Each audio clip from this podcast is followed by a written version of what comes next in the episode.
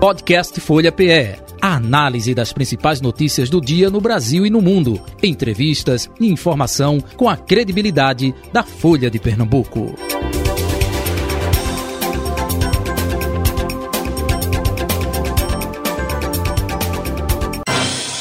Folha Política. Recife, 14 de fevereiro de 2023, Folha Política recebe a vereadora do Recife, do coletivo Pretas Juntas, do PSOL, Débora Aguiar é a nossa convidada na segunda parte do Folha Política de hoje. Vereadora, bom dia, prazer tê-la aqui em nosso estúdio, seja bem-vinda. Obrigada, gente. Estamos com Carol Brito, sobre editora de política da Folha de Pernambuco, também aqui na bancada da Folha FM. Carol, bom dia, Carol. Bom dia, Jota, bom dia, vereadora, e um bom dia para todos os ouvintes internautas que acompanham a Rádio Folha. Vereadora, como é a primeira vez que a senhora vem aqui no estúdio da Rádio Folha FM, eu gostaria que a senhora passasse para o nosso ouvinte, espectador, já que estamos no youtube.com.br Folha de Pernambuco e também no Facebook, arroba Rádio Folha PE, um pouco da trajetória né, desse mandato coletivo Pretas Juntas, quando começou essa uh, vontade de se dedicar à política partidária, essa construção, por que não Débora sozinha, né, e vem com a junção aí, fala um pouco para a gente. Então, Pretas Juntas é uma estratégia coletiva, né, que foi fundada em 2019 com o objetivo de ampliar a participação política de mulheres negras no estado de Pernambuco, né?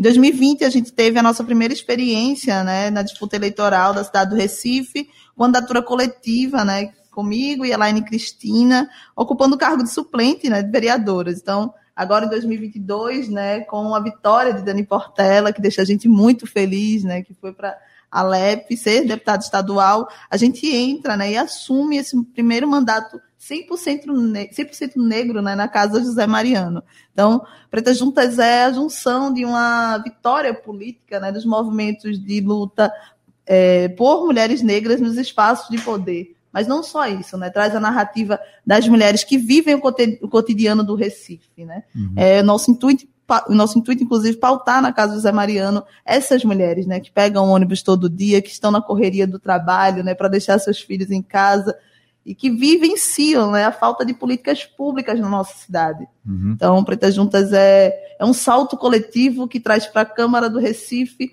a vida e a trajetória de mulheres negras e periféricas. Vocês vão ter meio mandato. Sim, Porque, Dani, né, dois anos vocês assumindo a partir de agora. É, é, o que esperar de vocês é, é justamente nesse período? E uma coisa é estar lá de fora dizendo: olha, Vamos colocar a gente lá para representar vocês. Outra coisa do lado de cá. Muda alguma coisa? Já deu para sentir isso? A cobrança é maior ou não? Fala para gente. Sim, muda no sentido da responsabilidade, né? A gente entende que é um, ocupar esse lugar para nós, inclusive que somos do movimento negro, do movimento antiproibicionista, né, nas lutas de base, traz uma responsabilidade e um acúmulo político muito lindo à nossa trajetória, né? Estar presente nesse local de sobre falar sobre essas mulheres que vivenciam o cotidiano da cidade. Então, a presença dessas mulheres constrói políticas públicas não só para mulheres negras, né? Mulheres como nós, estando na Câmara do Recife, constrói não só uma vida política de bem viver e de garantia de direitos às mulheres negras, mas toda a população recifense, né? Quando a gente fala sobre viver, bem viver e garantia de políticas públicas para a base, a gente está falando sobre um bem viver para toda a sociedade, né? Uhum. Carol Brito? E, vereadora, queria que a senhora falasse, né, já que a primeira é, visita que você faz aqui para a Rádio Folha, um pouco sobre as pautas que é, o seu mandato ele quer trazer para a Câmara, né? O que é que o mandato da Preta Juntas traz para a Câmara do Recife? Então, a gente tem o intuito de pautar as mulheres, como eu tinha falado, as mulheres negras que vivem no Recife, né, mas também as crianças, a juventude, né, os idosos, que são quem estão no fronte, né, da vivência da falta de garantia de moradia, da falta de saúde pública, da falta de direito à alimentação saudável, né. Então, o nosso intuito dentro da Câmara do Recife é trazer para a vida real e fiscalizar, né, o que já está colocado dentro da nossa cidade, enquanto garantia de direitos mesmo, né? Enquanto sentido de fazer com que as políticas públicas que já são existentes, né, o que ainda não existem, aconteçam e que sejam colocadas, né, e garantidas na vida dessas pessoas. Então, nosso mandato tem um caráter de ser fiscalizatório, né? E tem o intuito de pautar a saúde, a vida, o bem viver da, e a educação né, dessas pessoas que vivenciam o cotidiano do povo recifense. A gente entende que ser vereador é estar também muito próximo da população, né? É falar sobre a vivência específica, né? A garantia de saúde, a garantia de direito à creche das mulheres, né? Por exemplo, agora no carnaval, né? A garantia de um trabalho digno para os artistas independentes, artistas que são periféricos. Então, o nosso sentido de estar dentro da Câmara e da Casa José Mariano, né, é falar sobre essas vidas que acontecem no dia a dia, mas que não são pautadas, né, na política e nesses espaços de poder. E a senhora falou que vai fiscalizar, né? Vai ser um mandato de oposição na Câmara do Recife ao governo João Campos, não é isso? Sim, é isso. A gente tem a bancada né, do PSOL, junto com Ivan Moraes, e a gente tem o intuito de atuar nesse sentido, né, de trazer o, a falta de investimento, né, aos territórios periféricos, a falta de investimento de políticas públicas que garantam a vida dessas pessoas. Inclusive, queria trazer aqui que hoje, nesse exato momento, está sendo voltada né, a PL 46-2022, que é a PL que fala sobre o terreno do Aeroclube, né, que tira, né, desapropria 15 imóveis né, e coloca à venda, a leilão, 15 imóveis nesse local. Imóveis esse que, dentre eles, é, está a Escola João Alfredo, que é um complexo educacional, né, e que acolhe e atende estudantes do ensino fundamental dos arredores da Ilha do Leite, que é um imóvel, e um imóvel histórico, né, e sendo histórico esse imóvel, que pertence à Fundação Cultura, ele não poderia ser vendido, inclusive. Então, a gente está falando sobre uma venda, né, em um leilão que irá acontecer, que não beneficia, inclusive, os moradores daquela localidade, né? Uma localidade que, assim como em outros territórios aqui da cidade do Recife, fazem parte de um déficit histórico que é habitacional de 71 mil moradias. Então, a gente está falando sobre famílias que serão desabrigadas, que serão retiradas do seu direito de moradia no seu território, um território que é próximo né, da Brasília Teimosa, que é um território pesqueiro, um território histórico de luta, para que seja vendida né, e colocada a mercê das grandes empresas imobiliárias. A gente está falando sobre a vida e a garantia de direito de pessoas que, historicamente, na cidade do Recife, são desacolhidas.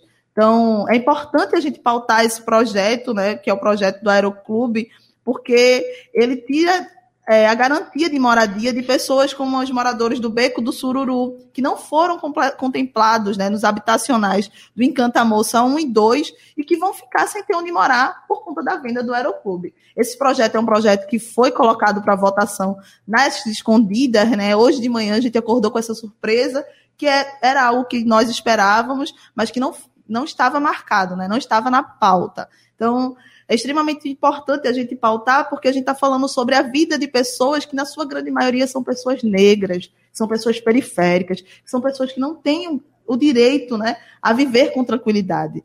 Então, hoje Recife acorda mobilizada, a comunidade do Beco do Sururu, né, e demais comunidades que moram aos arredores do, do terreno do Aeroclube estão na, na galeria da Casa José Mariano, lutando pelas suas vidas, né? E pela continuidade de, da trajetória de vida em seus territórios. Você acredita que há espaço para tentar modificar esse projeto? Porque eu vi que tanto a senhora quanto Ivan Moraes também reagiu contra, né? Mas Sim. há aí é, outras lideranças também resistindo a esse projeto. A senhora acredita que a prefeitura vai conseguir, conseguir com sua base ampla governista, aprovar essa matéria? Então, existia uma luta antes do nosso mandato assumir, da companheira Dani, junto com a Ivan, né, que pediu vistas do projeto, né, para tentar realmente adiar. Foram pedidas vistas, se não me engano, duas vezes, salvo engano. E agora, infelizmente, a gente não tem muito o que, a, o que pautar, né, o que trazer de acordo. Foi colocado de que poderia né, ser retirada a escola é, João Alfredo, né, da venda, mas que para nós ainda assim é muito pouco né? Porque não adianta as famílias terem escola para estudar e não terem moradia para viver. Então a gente está falando sobre uma falta de diálogo mesmo com a comunidade e com as necessidades daquela comunidade traz, né? É, é triste isso acontecer, a gente votou contra, né? Ivan Moraes está lá presente, junto com a nossa outra vereadora, né? Com a vereadora Elaine Cristina, pautando a a disparidade né, de pessoas que vão ficar sem moradia, né, com esse projeto sendo aprovado. Só uma curiosidade, a senhora está aqui dando entrevista para a gente e a Elaine está lá na Câmara do Recife fazendo esse embate direto da pauta, né? Há essa divisão aí entre vocês de, de tentar e cada um com sua atividade dividir o mandato? Sim, sim, é uma, é uma divisão, inclusive, política, né? A gente pauta que a coletividade é o centro das decisões políticas da nossa comunidade, da comunidade negra, da comunidade periférica, né? A coletividade é o que nos move, inclusive, a estar nesses espaços. Então, ter duas vereadoras tem muito sentido e um caráter político mesmo nesse lugar, né? Uma pauta na casa José Mariano e a outra está na rua junto com o povo pautando né, as políticas públicas que, inclusive, a gente traz para o diálogo dentro da casa. Uhum. É, vereadora Débora, é, qual o seu reduto eleitoral? Até aproveitando, né, quantos votos né, a chapa de vocês obtiveram em 2020 né, na, na eleição? Porque se fala muito, né? Cada vereador tem o seu reduto eleitoral, fulano não adentra no reduto do outro, enfim. É, é, qual o reduto das pretas juntas? Então, nós fizemos três, cerca de 3 mil votos né, nas últimas eleições de 2020. E o nosso reduto eleitoral é os movimentos sociais. Nós somos pessoas que somos mulheres construídas e forjadas na luta feminista. Não é territorialista, não. Não é territorialista. Pelo contrário, nosso território é toda a população recifense. Que a gente entende que em cada periferia, em cada local onde existe uma empregada doméstica, existe uma mulher que tem um intuito ou que possivelmente pode apoiar Pretas Juntas, né? Nós estamos falando sobre reconstrução de narrativas, que vai muito muito além da política. Vai, so, casa sobre uma história que foi negligenciada e silenciada esses anos todos, né? Ter mulheres negras nos espaços de poder fala sobre a gente reparar né, um Brasil que foi um Brasil escravizador, que foi um Brasil etnocida, né, que é, destruiu a narrativa de pessoas que hoje estão na margem né, das nossas políticas públicas né, e dos territórios. Então, quando a gente traz pretas juntas para o sentido de uma estratégia coletiva política, a gente está falando sobre todo um território que não é só recifense, né? Mas que amplia para o nosso Brasil.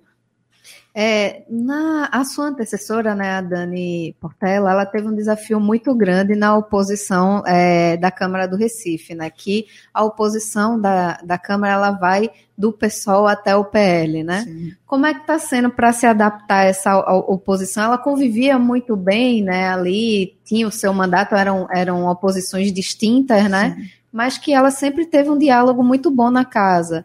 É, como é que está sendo para conviver aí com essa nova oposição? Eu acredito que a gente traz muito uma estratégia que é uma estratégia ancestral, que é a estratégia do respeito.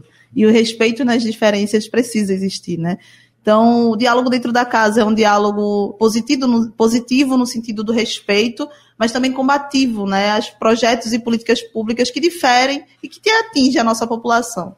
Então, a gente tem uma, um, um acordo de respeito né, e de parceria no sentido de manter a Casa José Mariano com harmonia política, no sentido de encontrar né, traços onde a gente encontre o respeito sempre, mas que o nosso sentido de luta continua e que dentro da Casa do José Mariano vai ser externado através de políticas públicas, através de falas, através do nosso corpo, que também é um território político né, dentro daquele espaço.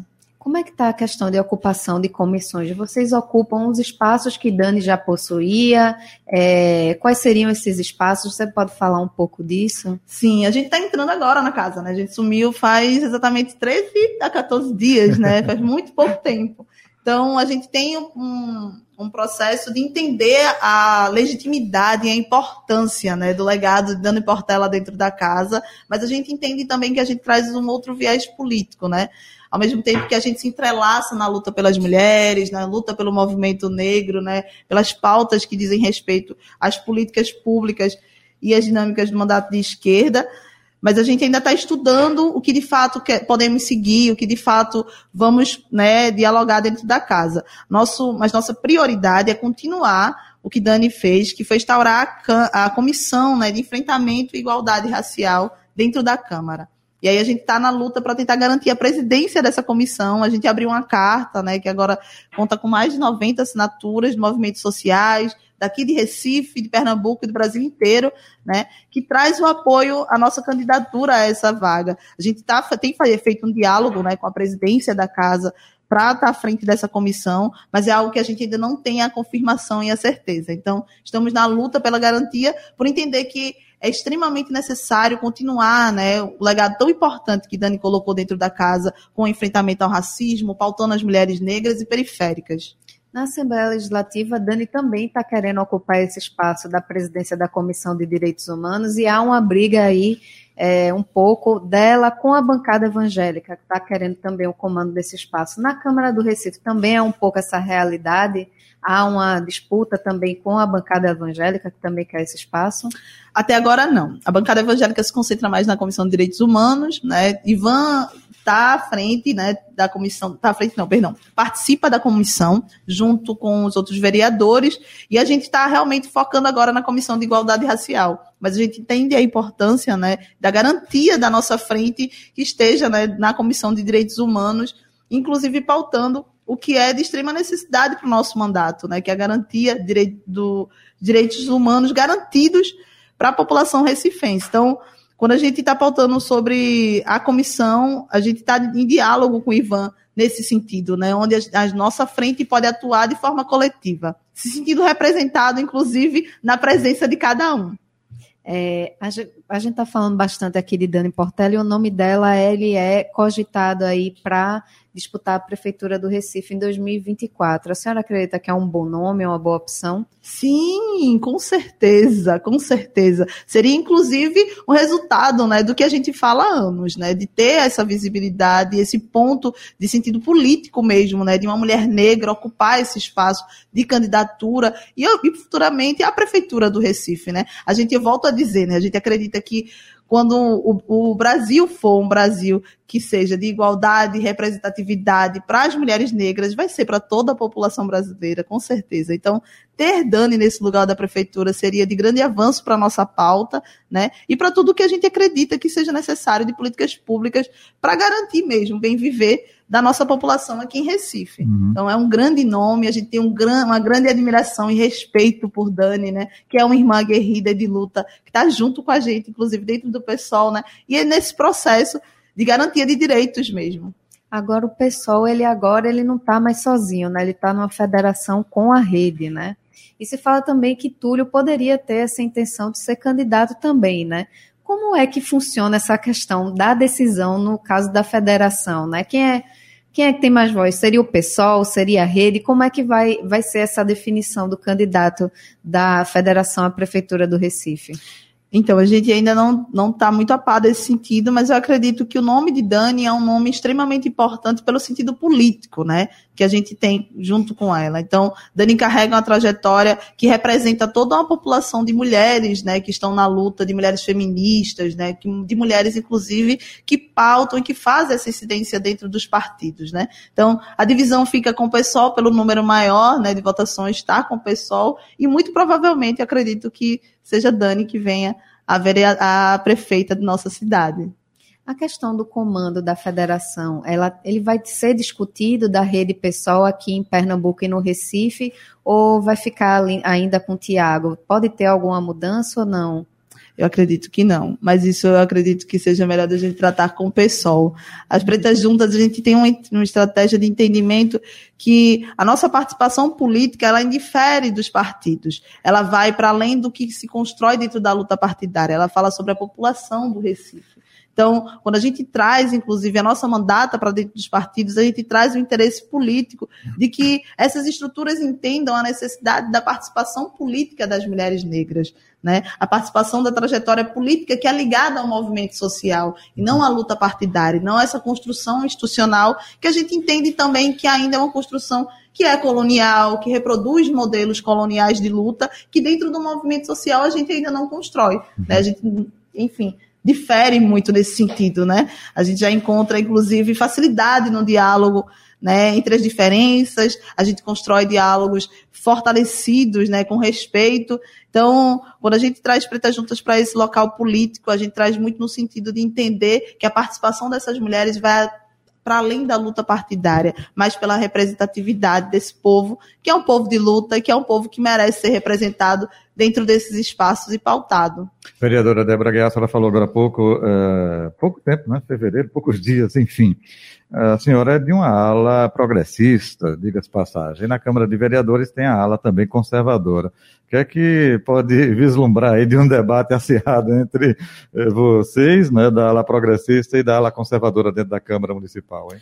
Então, a gente pauta. Ainda pra... não aconteceu, ainda não, né? Ainda não aconteceu. Eu creio que hoje na pauta do Aeroclube, né? Deve ter acontecido, mas a gente tem o intuito de pautar a vida da população negra e periférica para além do estigma que é colocado. Então, a gente fala sobre legalização das drogas, a gente fala sobre desencarceramento da juventude negra e periférica, a gente fala sobre saúde né, medicinal das famílias e pessoas que possuem alguma deficiência através do uso do óleo do canabidiol. Então, a gente está falando sobre temas que são temas tensos e que existe um difícil diálogo, né? E aí eu acredito que vão ser temas que vão estremecer um pouco a casa José Mariano, uhum. sim, mas que vão ser extremamente necessários para pautar a vida com qualidade das pessoas do Recife, né? uhum. né? Quando a gente está falando, a Elaine Cristina, ela tem um filho que tem uma doença rara, né? E que pauta o uso do óleo do canabidinol há muitos anos, né? Então ela foi uma das mães, primeiras mães a conseguirem o óleo aqui no Nordeste, né? E aqui em Recife ela foi, acredito, a segunda mãe. Então, a gente está falando sobre mulheres que falam sobre o cultivo da maconha, que falam sobre o uso da maconha para além do uso recreativo, né? Para garantir o bem viver de suas famílias. E o nosso intuito dentro da, da Casa José Mariano é fortalecer esse debate, né? Um uhum. debate que a gente antes construía com o irmão vereador Ivan Moraes, né? Que a gente compartilhava e que a gente atuava junto com ele. Então, possivelmente, com certeza, esse será um dos temas que vai estremecer né, o debate dentro da casa. Outro assunto também, a questão da religião. Acha que vai interferir? A senhora é, é, defende né, religiões de matrizes africana, enfim, a gente tem do lado conservador a questão dos evangélicos. É, acha que isso pode ter sido contaminado pela discussão que a gente teve no cenário nacional recentemente? Sim, o racismo religioso é algo que deve ser debatido, né? Que, e que tem necessidade de ser debatida. Eu sou uma mulher de Jurema, né? Eu faço parte da religião de Jurema. Então, trazer o nosso corpo político e ancestral para a Casa José Mariano, né, junto com os nossos assessores, que são de maioria de candomblé também, é também colocar para o entendimento e para naturalização mesmo, sabe? As nossas vidas que vão para além da construção da religião, né? Mas que incide diretamente em quem somos. Então, a religião pelo qual a gente pertence e cultua, né, o candomblé, a jurema, interfere inclusive no nosso pensamento político, no nosso modelo de acreditado que é uma sociedade. E com certeza, talvez isso seja um tema que estremeça dentro da casa, mas que parte do nosso diálogo através de muito respeito. Quando a gente fala sobre as nossas religiões, quando a gente fala sobre o nosso culto e o nosso sagrado, a gente interfere muito na base do respeito, né? Então, a gente tem diálogo e tem, tem planeja, né, pautar o racismo é, religioso, a gente planeja pautar a vida, né, e a garantia mesmo de continuidade dos cultos de candomblé. E muito possivelmente sim, por ser uma, uma agenda que já é nacional, né, por isso Lula construiu a lei, é, vá ter fissuras né, dentro da casa, mas que para nós vai ser de extrema importância trazer o povo de terreiro, povo de Jurema, povo de Candomblé, cada vez mais para esses locais institucionais, que são locais, inclusive, que historicamente foram negados ao nosso povo, né? Então, é uma pauta cara para a gente, que nesses dois anos a gente com certeza vai pautar. Uhum. É, vereadora, é, nas últimas eleições, Pernambuco elegeu duas mulheres para o governo do estado, elegeu a sua primeira senadora, mas na Assembleia Legislativa houve uma queda na bancada feminina. É, por que ainda é tão difícil a inserção da mulher na política, mesmo é, nós sendo a maioria do eleitorado? eu acredito que existe um medo do pertencer político das mulheres, né? Existe um medo na sociedade colocado sobre isso. As mulheres são, são proponentes de projetos e de diálogos que falam sobre a vida e a garantia de vida de toda a população, né? Então, é, investir em projetos de mulheres diz sobre garantir direitos a pessoas que nunca foram pautadas. E talvez seja por isso, né, a falta de investimento dentro dos partidos, talvez seja por isso, né, a falta de garantia do empoderamento político dessas mulheres para que elas lancem a candidatura, né? A gente entende também que é um processo de exclusão mesmo das nossas pautas. Então, ter uma mulher dentro do parlamento é algo que é extremamente urgente, né, importante, mas também ter a qualidade política do que essa voz traz, né, o cuidado político do que essa voz traz é importante. Então, a gente percebe que a falta de investimento em políticas que garantam, né, a presença dessas mulheres no parlamento diz muito sobre falta de vontade política mesmo, que vem desde ao partido para até a garantia de sustentabilidade de vida política mesmo dessa mulher dentro dos espaços. Então, acredito que a falta de mulheres na Câmara e na, na, no Legislativo diz muito sobre a falta de vontade política, né, de que a pluralidade pertence aos lugares, tendo em vista que somos nós que pautamos a vida e a garantia de direitos. Uhum. É.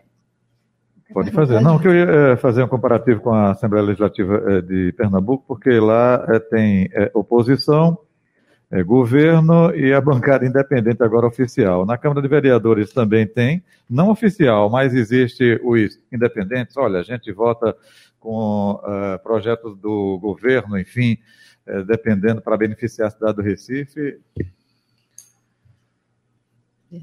Tem? Então, a gente tem vários projetos que são, são dialogam, mesmo sendo da oposição, dialogam com a vida do que a gente pauta, né? Tipo, a saúde das crianças com deficiência.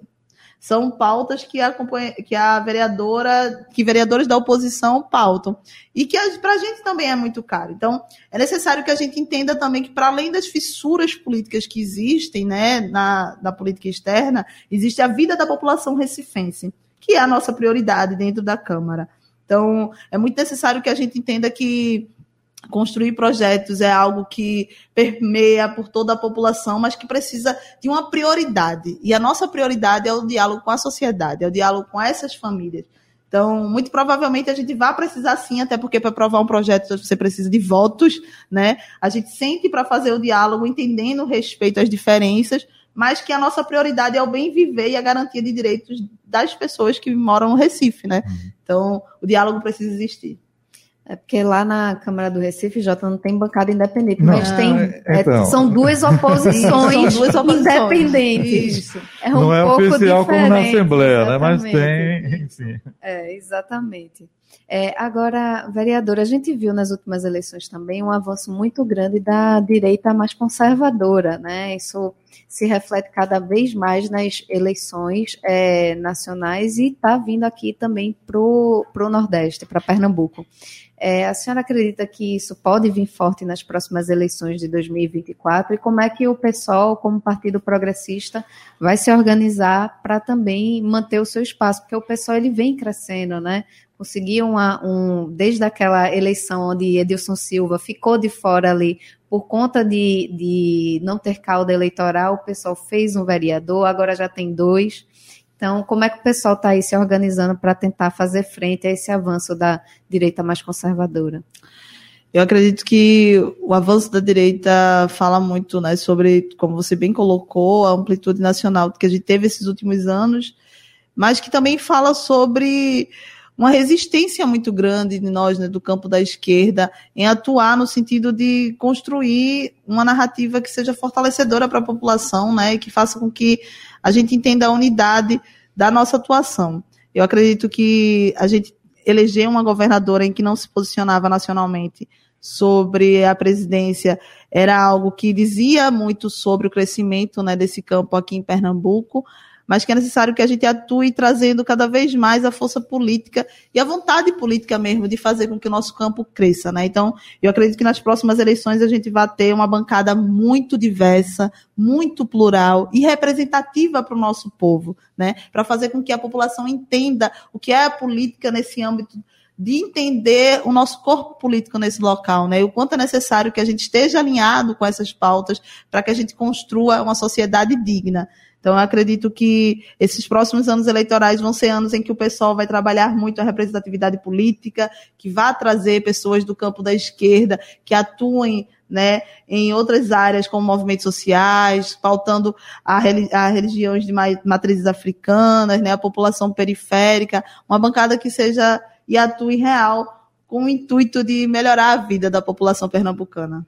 Perfeito. Estamos chegando ao final do nosso Folha Política de hoje. Vereadora, sucesso, viu, no seu mandato. A senhora, claro, coletivo Preta Juntas. Tudo de bom, viu? Muito obrigada, muito obrigada. Agradeço a todos e vocês por essa entrevista, a todos pela escuta. Nós estamos localizados no Gabinete 24, na Casa José Mariano. Então, caso precisem, estamos a postos. As nossas redes sociais é arroba Pretas Juntas e Débora Guiar e Elaine Cristina. É isso. Conheçam Pretas Juntas, conheçam a coletiva Pretas Juntas, conheçam as Mães Independentes, que é o coletivo que a Line atua, e a Rede Nacional de Feministas Antiproibicionistas, que é a rede em que eu construo também, faço parte como articuladora política, né? Então é isso. Muito obrigada pela participação. Até as próximas. Se Deus quiser. Um abraço para você, um abraço também para você, Carol, sendo que você amanhã de volta aqui à bancada da Folha FM. Um abraço, Jota, e até amanhã. Valeu. Final do. Folha Política. Podcast Folha PE. A análise das principais notícias do dia no Brasil e no mundo. Entrevistas e informação com a credibilidade da Folha de Pernambuco.